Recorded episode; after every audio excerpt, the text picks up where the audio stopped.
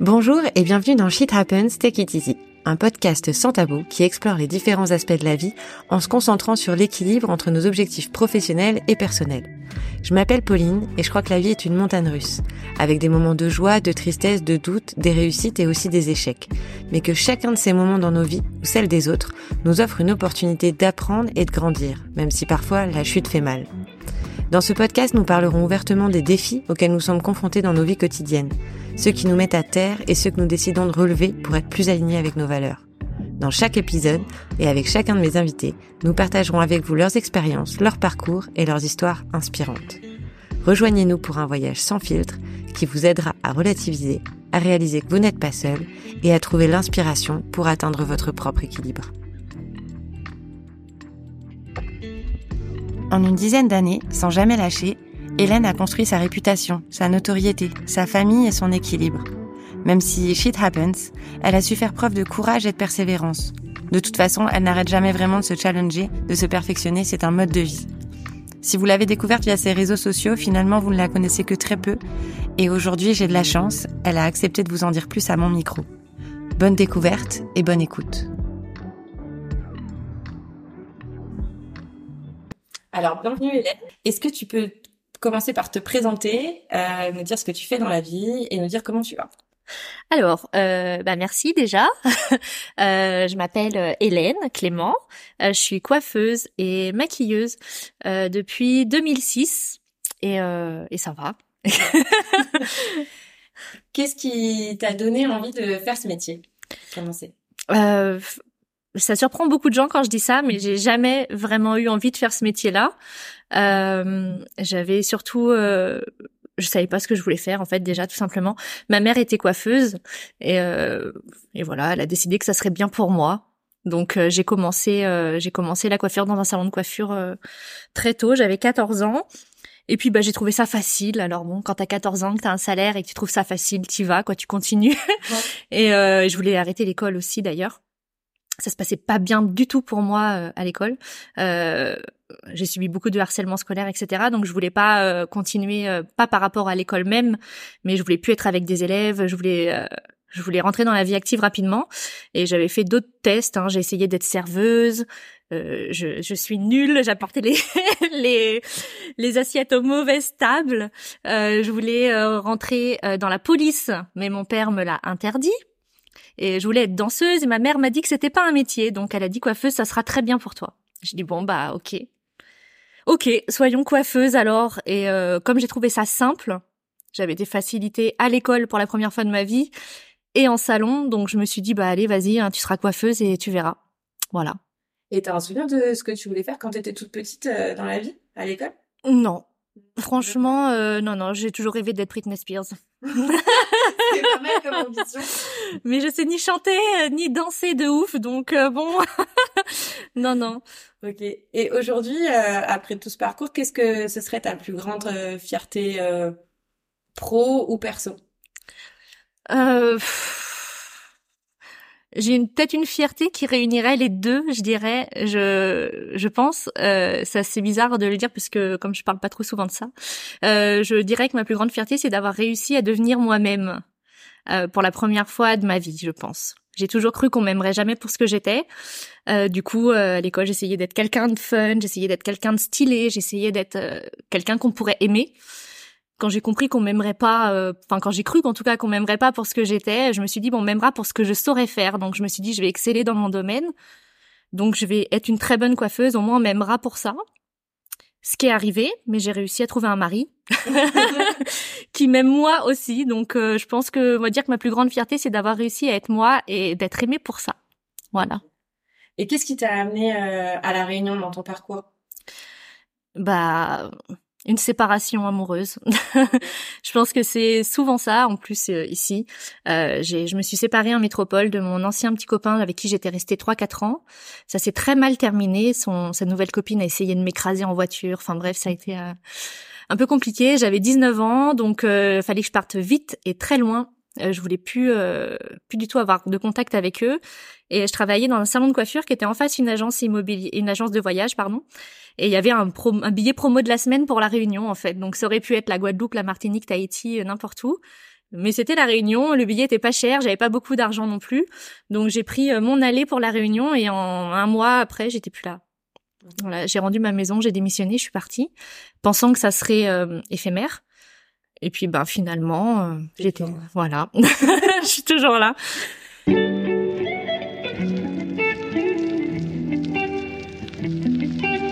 Qu'est-ce qui a été pour toi l'épreuve la, plus difficile dans ton parcours d'entrepreneur? Parce que du coup, tu es passée donc de coiffeuse dans un salon à coiffeuse à ton compte. Mm. Il y a eu des phases de transition. Qu'est-ce qui a été le plus difficile pour toi là-dedans?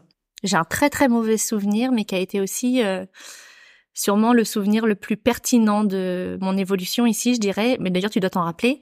C'était l'ouverture et la fermeture de mon premier salon de coiffure.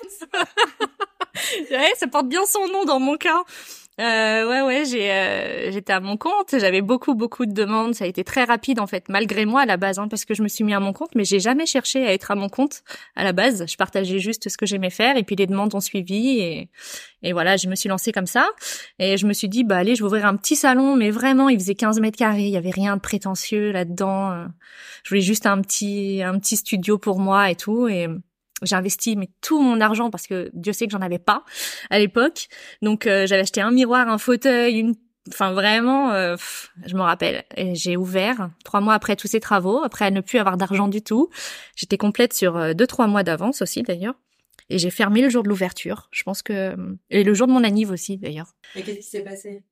Eh ben en fait, il se trouve que le local que j'avais pris, euh, en fait, il y avait un salon de coiffure juste à côté de, de ce salon-là, qui me disait bonjour le matin hein, quand je venais faire mes travaux, mais qui m'a jamais prévenu en fait qu'on avait le même propriétaire de bail et que apparemment ils avaient convenu d'une clause de non-concurrence entre eux et qu'ils ne devaient pas installer euh, d'autres coiffeurs euh, dans ces locaux.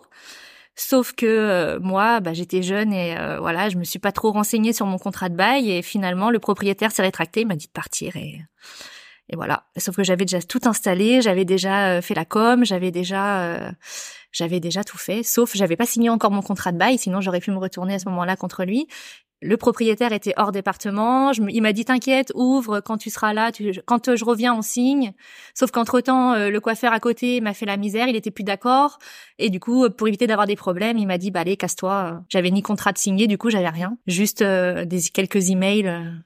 Euh. et lui, il avait le bras tellement long que j'ai même pas essayé de. J'étais personne encore, donc voilà. Et du coup, comment t'as encaissé ça? Très très mal. Le soir même, j'allais fêter l'ouverture euh, de mon l'ouverture du salon et mon anniversaire et au final, euh, c'était la dépression totale. Euh, surtout que j'ai fermé devant mes clients quoi, donc c'était l'humiliation comme je l'ai rarement vécu. Et, euh, et au final, euh, ça a été également mon plus gros coup de pub, je pense, au final. J'ai jamais été aussi connue qu'après cette histoire-là. Les gens ont trouvé ça tellement injuste. Euh, en plus, euh, j'allais à la station, je me rappelle, avec ma vieille voiture et tous les mecs de la station-service à Saint-Gilles, ils me disaient, c'est vous la coiffeuse qu'on a fait fermer et tout. Je disais oui, puis je pleurais partout où j'allais. Et euh, il me disait non, ma femme m'a dit on est avec vous, on est avec vous et tout. Et le, coiffeur qui m'a fait fermer comme ça se vantait sur les réseaux sociaux en plus de m'avoir fait fermer. Il s'est pris une vague de haine euh, monumentale. Il y a eu des groupes sur les réseaux sociaux euh, contre la fermeture du salon d'Hélène et tout. J'étais, j'ai pleuré de joie en même temps que de. Franchement, tout s'est mélangé. J'ai pleuré parce que c'était quand même carrément la honte. Et en même temps, j'ai eu tellement de gens qui m'ont connu, qui me connaissaient pas grâce à ça. Euh, que voilà. Par contre, je m'étais dit plus jamais j'ouvrirai quoi que ce soit.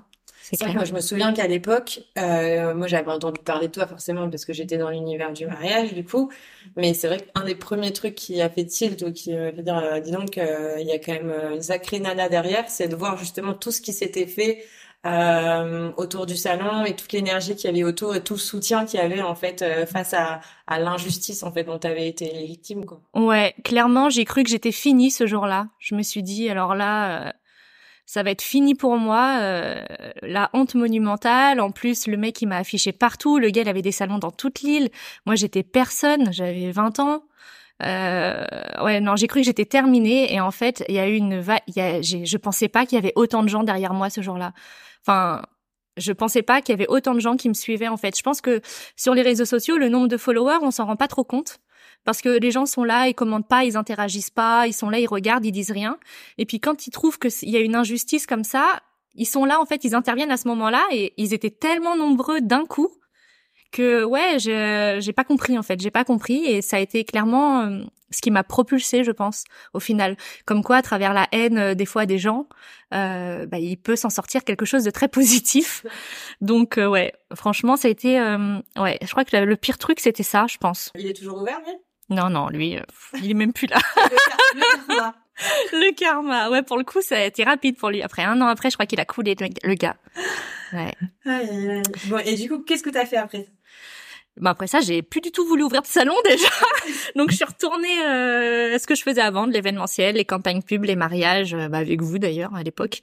Et voilà, ça marchait très très bien comme ça. Et euh, et puis j'ai plus voulu du coup jamais ouvrir de salon. Qu'est-ce qui a été l'élément déclencheur de au final en fait non j'en ouvre un puis j'en ouvre un deuxième? Ah euh, là dernièrement là donc c'est bah en fait tout simplement quand j'ai eu ma fille euh, du coup euh, Nicolas mon mon chéri enfin il voulait séparer un peu le côté pro et perso chose qu'on ne faisait absolument pas avant parce qu'avec la petite et il voulait surtout que j'ai des horaires.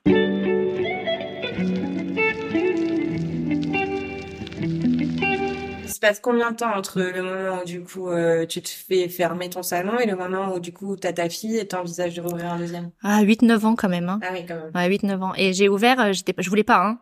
Il m'a dit écoute tu fais ce que tu veux, tu te prends un bureau, tu te fais n'importe quoi, mais euh, t'as des horaires, euh, un endroit où tu mets tes papiers et un endroit où tu rentres à la maison. Il dit il va falloir qu'on qu'on s'organise et que je dégage du temps pour eux en fait. Et euh, bah, je suis coiffeuse, quoi, donc j'ai pas non plus 50 possibilités. Sachant que j'avais quand même une grosse communauté du coup qui s'était installée depuis toutes ces années-là, euh, j'ai décidé d'ouvrir, mais à mes conditions, avec mon concept, avec euh, ma clientèle, etc. Donc c'était très ciblé. Je visais pas toute l'île de la Réunion. Je visais vraiment que les gens qui me suivaient déjà et qui avaient envie de se faire coiffer chez nous.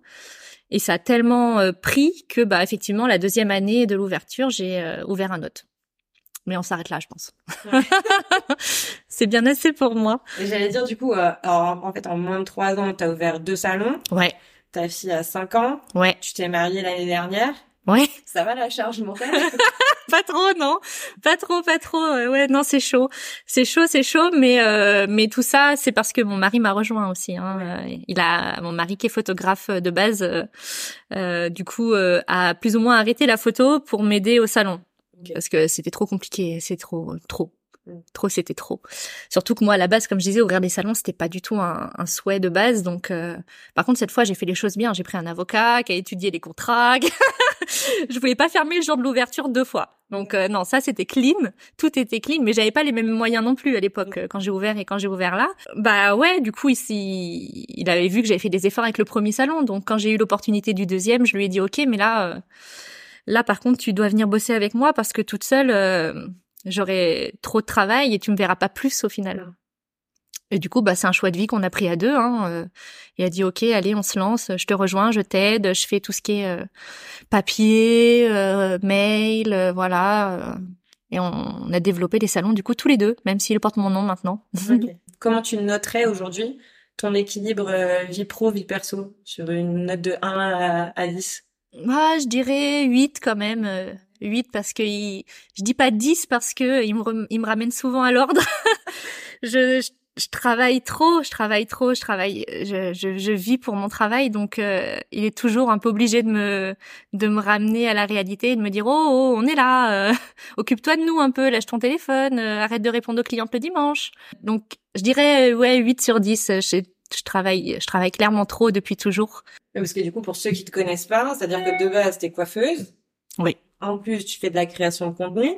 Voilà. Tu faisais plus ou moins de l'événementiel avant, mm. là, tu t'es un petit peu calmé. Enfin, sauf si t'arrives à former quelqu'un qui veut pas faire, qui va devoir former, etc. Ce qui se passe? Voilà. Et en plus, t'as la vie de chef d'entreprise qui est un métier euh, à part entière. C'est ça. Sur lequel, du coup, t'es Nico. Ouais. C'est ça.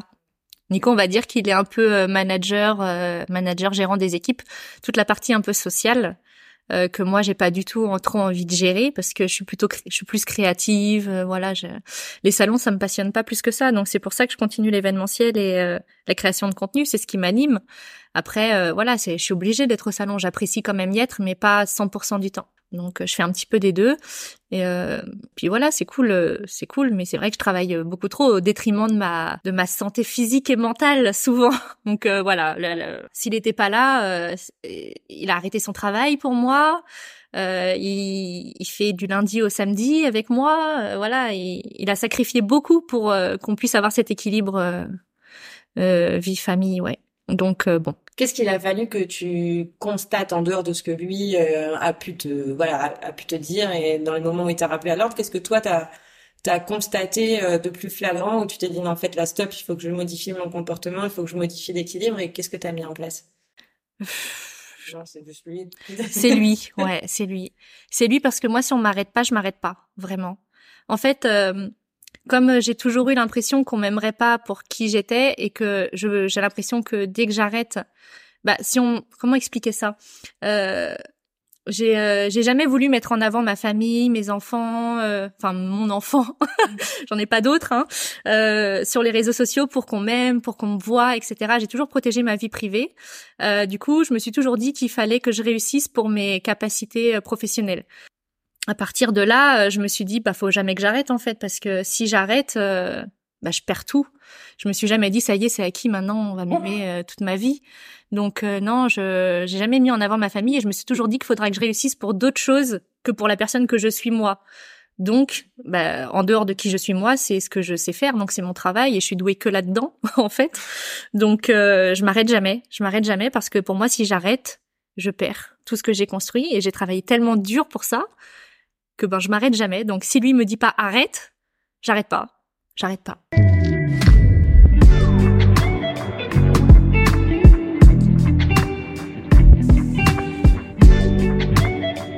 C'est quoi la prochaine étape pour toi? Il y a des nouveaux projets là dans les tuyaux euh, Ah mais j'en... j'en ai tout le temps, j'en ai tout le temps. Euh, si j'avais 15 vies, j'aurais 15 000 projets. J'ai, j'ai tout le temps plein d'idées. J'en ai trop en fait. C'est ça mon problème. J'ai tout le temps plein d'idées. Je vois tout le temps le potentiel partout, dans tout. Euh, je, je, rêve la nuit de, de certains trucs que je pense pas le jour. Tu vois, donc je me lève, j'ai plein d'idées. Maintenant, quand j'ai choisi aussi d'avoir une vie de famille, donc je suis obligée de, je peux pas tout avoir. J'ai fini par le comprendre. Et euh, euh, et en plus j'ai de la chance, il me laisse partir quand même plusieurs fois dans l'année toute seule pour le boulot, etc. Donc euh, j'ai un très bon équilibre là et pour l'instant je suis pas prête à le mettre en péril euh, parce que je sais que si je fais d'autres projets, je serai moins chez moi et ma fille en pâtira aussi. donc non, j'ai d'autres projets, oui, mais je suis pas pressée de les faire et je laisse le temps et les opportunités arriver. Et pour l'instant, j'ai, je suis en train de trouver un bon équilibre là, donc j'aimerais bien stabiliser un peu pour changer. Du coup, récemment, tu as lancé une chaîne TikTok quand même, parce que t'avais... Ah oui, ça, ouais. ouais, j'avoue, j'avais oublié ça. Mais en fait, tu vois, c'est malgré moi. En fait, c'est tellement naturel chez moi de faire des trucs que j'oublie que je lance un truc. Au final, c'est vrai ça, j'avais complètement oublié. C'est vrai que depuis janvier, j'ai lancé TikTok et ça marche bien d'ailleurs. Ça marche super bien. Bah ouais, c'est un challenge aussi ça. Je me suis dit, euh, j'ai jamais aimé TikTok en plus.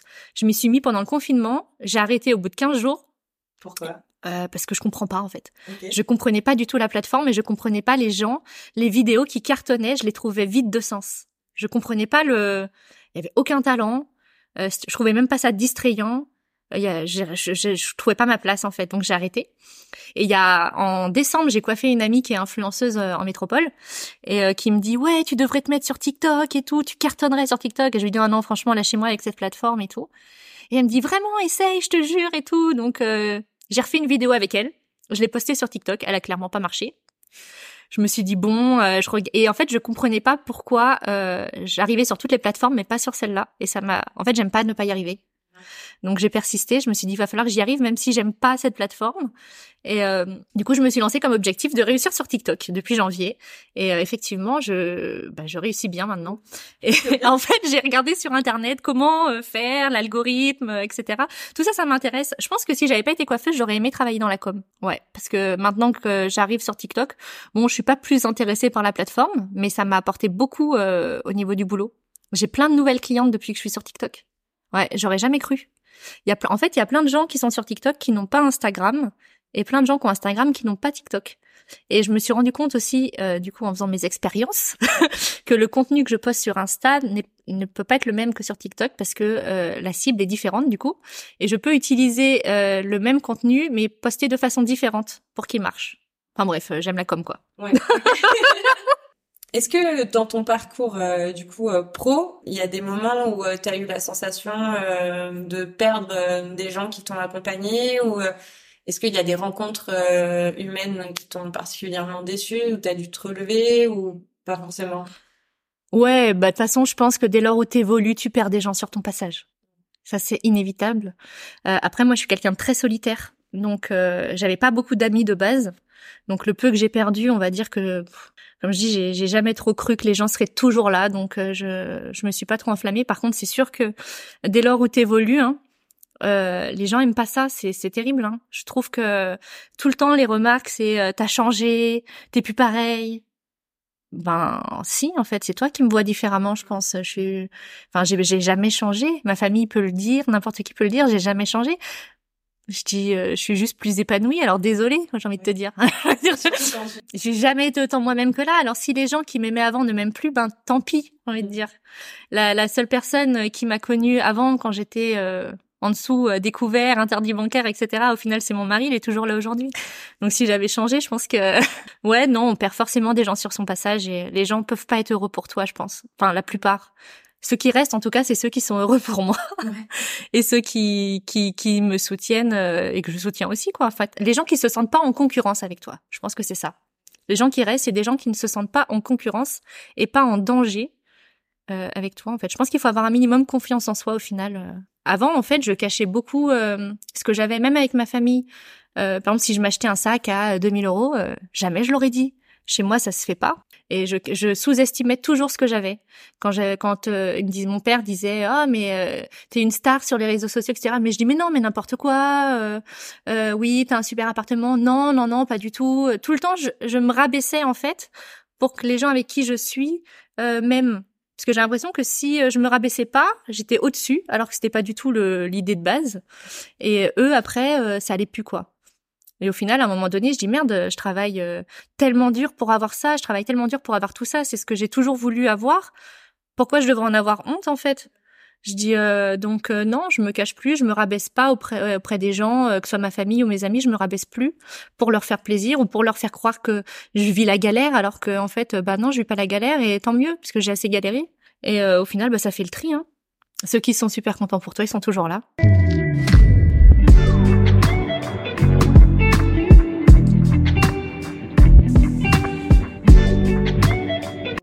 J'allais dire comment du coup tu vis et tu gères en fait ce côté encore une fois pro perso, ton, tu t'exposes euh, ton travail et aussi bah, parfois même euh, ta vie sur les réseaux sociaux.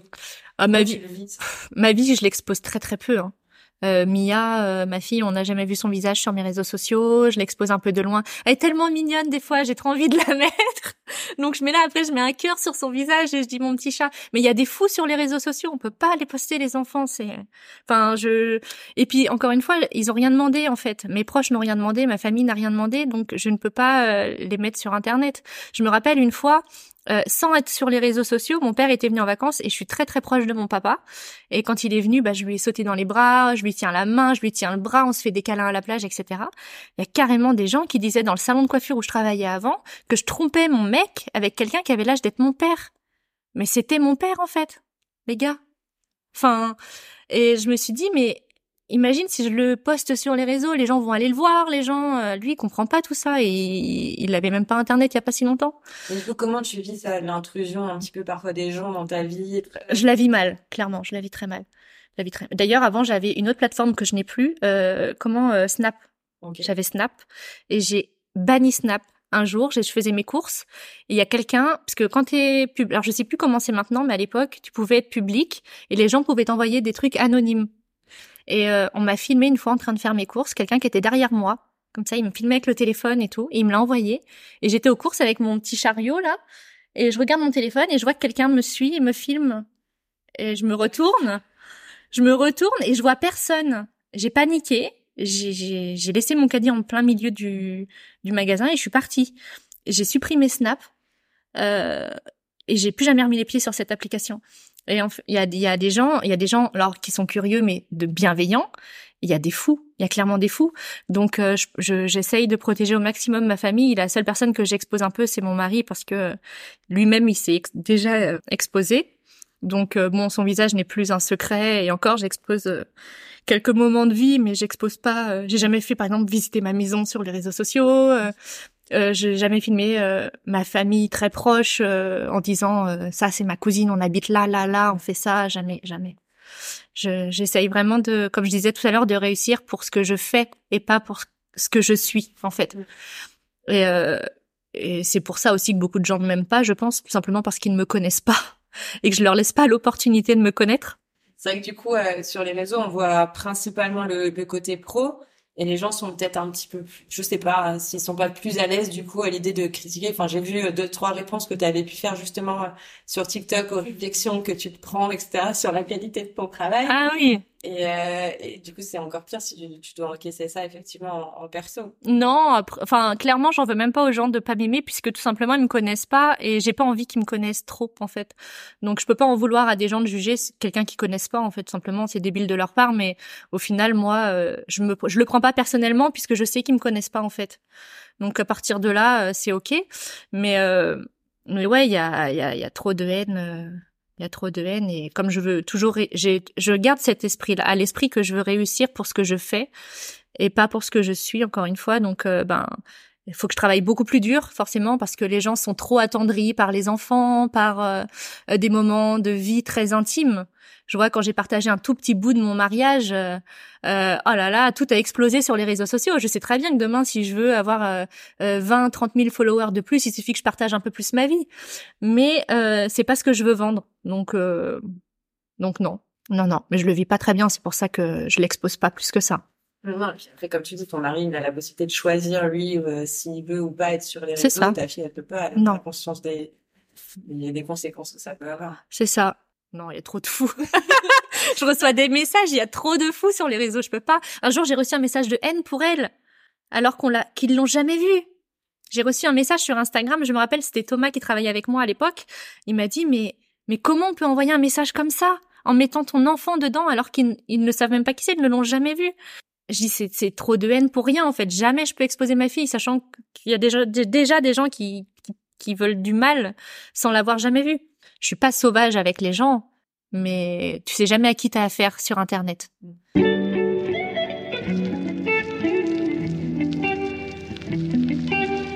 J'ai pas beaucoup d'amis en fait, hein, parce que j'ai pas confiance. J'ai confiance en personne.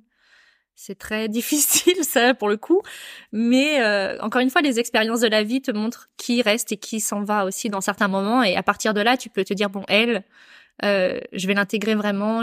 J'ai plus me donner à cette personne-là parce qu'elle m'a prouvé par plusieurs actes que ben elle était là, pas que dans les bons moments, pas que voilà. Mais c'est vrai qu'il faut quand même quelques années chez moi pour que ça se débloque. c'est pour les plus persistants. Je parle à tout le monde. Je suis pas, je suis très sociable, mais je me dévoile à personne. c'est comme ça que je me protège en tout cas. Mm. Comme ça, je peux rien prendre personnellement puisque personne me connaît personnellement. Donc euh, voilà. Après, on me critique pour mon travail, ça c'est pas grave. Euh, on aime ou on n'aime pas, on peut pas plaire à tout le monde. Hein. Euh, Si mon travail ne plaît pas, c'est pas grave. Il plaît à d'autres. Je pense que dans tous les domaines, on a une cible dans tous les cas. Euh, que tu fasses quelque chose de bien ou de pas bien, il y aura toujours des gens pour aimer ce que tu fais. Euh, que ce soit beau ou pas joli pour certains, trop beau pour d'autres, pas assez bien pour un tel, il y aura toujours une clientèle pour tout le monde. Donc à partir de là, euh, moi tant que mon planning de rendez-vous est plein, je m'inquiète pas quoi. Si aujourd'hui tu avais une baguette magique et que tu avais la possibilité de changer euh, n'importe quoi dans, dans ton parcours de vie, qu'est-ce que tu changerais? Rien du tout. Rien du tout parce que je pense que tout ce qu'on a traversé, tout ce qu'on a vécu, même les choses les plus horribles qu'on peut avoir vécues, euh, même liées à l'enfance ou quoi que ce soit, font ce qu'on est aussi aujourd'hui. Et j'aurais pas la même rage de réussir, j'aurais pas cette même niaque si j'avais pas souffert autant, je pense. Et si j'avais pas autant peur de tout perdre. Euh, je me rappelle à mon anniversaire, je- euh, enfin il y a une, il y a quoi, il y a deux trois ans de ça, je faisais des grosses crises d'angoisse. Et Anaïs, qui travaille avec moi, elle m'a offert une, à mon anniversaire une séance de d'hypnose pour que je me calme. Elle me dit oui, il faut que tu travailles moins, Hélène. Je t'ai offert une séance, tu vois, le genre de cadeau qu'on fait à son patron, quoi. Une séance d'hypnose. Je me suis dit bon là, ça va pas, Hélène, faut que tu y ailles. Du coup, j'y suis allée et en fait, euh, la, la, le but était de travailler sur le fait que j'arrive à lâcher prise, que je travaille moins, etc., que je déstresse et tout. Et première chose quand je suis arrivée chez l'hypnotiseuse, je lui ai dit mais euh, on va travailler sur ma peur de l'avion. Et elle me dit ben ouais mais euh, si vous êtes stressé c'est peut-être pour autre chose et tout. J'ai dit mais je veux pas en fait que vous m'enleviez des traumas, j'ai pas envie que vous m'enleviez euh, tout ce qui me fait peur parce que j'ai peur qu'après bah je fasse moins, je fasse plus, que j'ai plus envie, que j'ai plus d'inspiration, que j'ai plus la rage, que j'ai plus euh, je dis, je veux pas moi être moins traumatisée, je veux pas être moins torturée. Je dis, je pense que c'est ce qui fait que ça marche en fait. Donc euh, on va travailler sur ma peur de l'avion. Elle m'a regardé, euh, d'accord, reste dans ta souffrance en fait. Mais ouais, je pense que si tu prends tout, enfin ouais, c'est des expériences de vie qui font ce qu'on est aujourd'hui, je pense. Et moi, je sais très bien que si je réussis aujourd'hui, si je suis une aussi grosse bosseuse, euh, c'est parce que j'ai vécu des choses qui qui font que, en fait, je pense. Bon, après, le coup de l'hypnose, il y a aussi un peu euh, ce côté contrôle. J'ai vu que t'aimes bien ouais. en général. Ouais, c'est vrai. je pense que la première leçon qu'on qu'on apprend, et en tout cas pour, euh, pour apprendre à maîtriser le lâcher prise, c'est de devenir maman. Parce que tu apprends un petit peu plus tous les jours à lâcher prise quand tu deviens maman, donc tu vas y arriver. ouais, mais encore, c'est pas, c'est mon côté. Euh, j'arrive à lâcher prise du côté perso. Avant, j'arrivais, je tenais tête tout le temps même à Nicolas et maintenant euh, j'ai vas-y j'ai eu la flemme en fait. Je tiens plus tête. Je m'excuse. Avant je m'excusais jamais. Euh, j'avais toujours raison et tout. Je voulais jamais euh, machin. J'ai maintenant du côté perso je lâche prise. Mais la pro j'arrive pas à lâcher prise. Et je veux pas arriver à lâcher prise non plus en fait. Donc moi je suis bien là-dedans. Donc ça te réussit. Ouais c'est ça.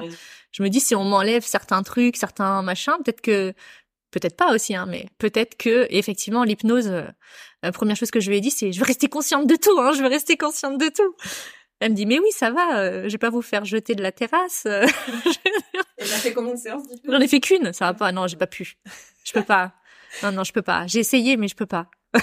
c'est marrant, mais j'ai fait trois séances et à la troisième du coup j'ai perdu justement euh, le côté conscient. Ouais. Et je suis jamais retournée. Ah ouais, bah ça fait flipper. Non. Euh, à la limite, il me faudrait peut-être un psy. Toujours, toute ma vie, j'ai entendu dire que j'aurais eu besoin de voir un psy. Mais. Et tu jamais allé. Non. Mais j'aime pas parler de ma vie de base, donc euh, c'est une exception là. Donc euh, ouais, non, je non, j'aime pas parler, je fais mes autoséances. ça marche pas. Non, ça marche pas. Mais après, si aujourd'hui là, enfin t'en es là, t'as réussi, etc. Il y a rien non plus qui te fait dire. Euh, non, après, je je connais mes problèmes, mais je sais d'où ils viennent, donc ça va. Je les règle pas. Non, non, mais je sais d'où ça vient, donc déjà. ouais, ouais, ouais, ouais. Non, mais après, un pas après l'autre. Ça va mieux déjà, ça va mieux.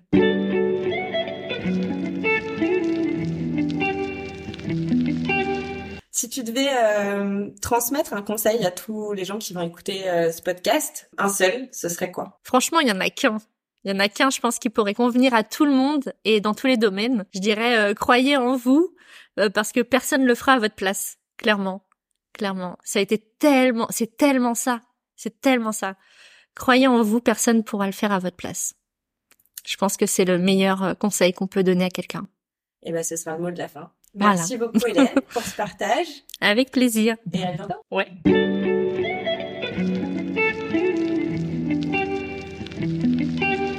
Et voilà, c'est la fin de cet épisode de Shit Happens. J'espère que vous avez apprécié cet échange sur les remises en question, le partage d'expériences et l'équilibre entre vie professionnelle et vie personnelle. J'espère que cette discussion vous aura apporté des réflexions utiles et des conseils pratiques pour vous aider à naviguer dans votre propre vie. N'oubliez pas que la vie est un voyage rempli de défis, de succès et d'échecs, et qu'il est important de les apprécier tous car ils font partie intégrante de notre expérience. Poursuivez vos rêves, cherchez votre équilibre et partagez vos aventures avec les autres. Si vous voulez soutenir ce podcast, je vous invite à laisser une note ou un commentaire sur votre plateforme d'écoute préférée. Ça m'aide beaucoup. Merci d'avoir écouté Shit Happens et n'oubliez pas, take it easy.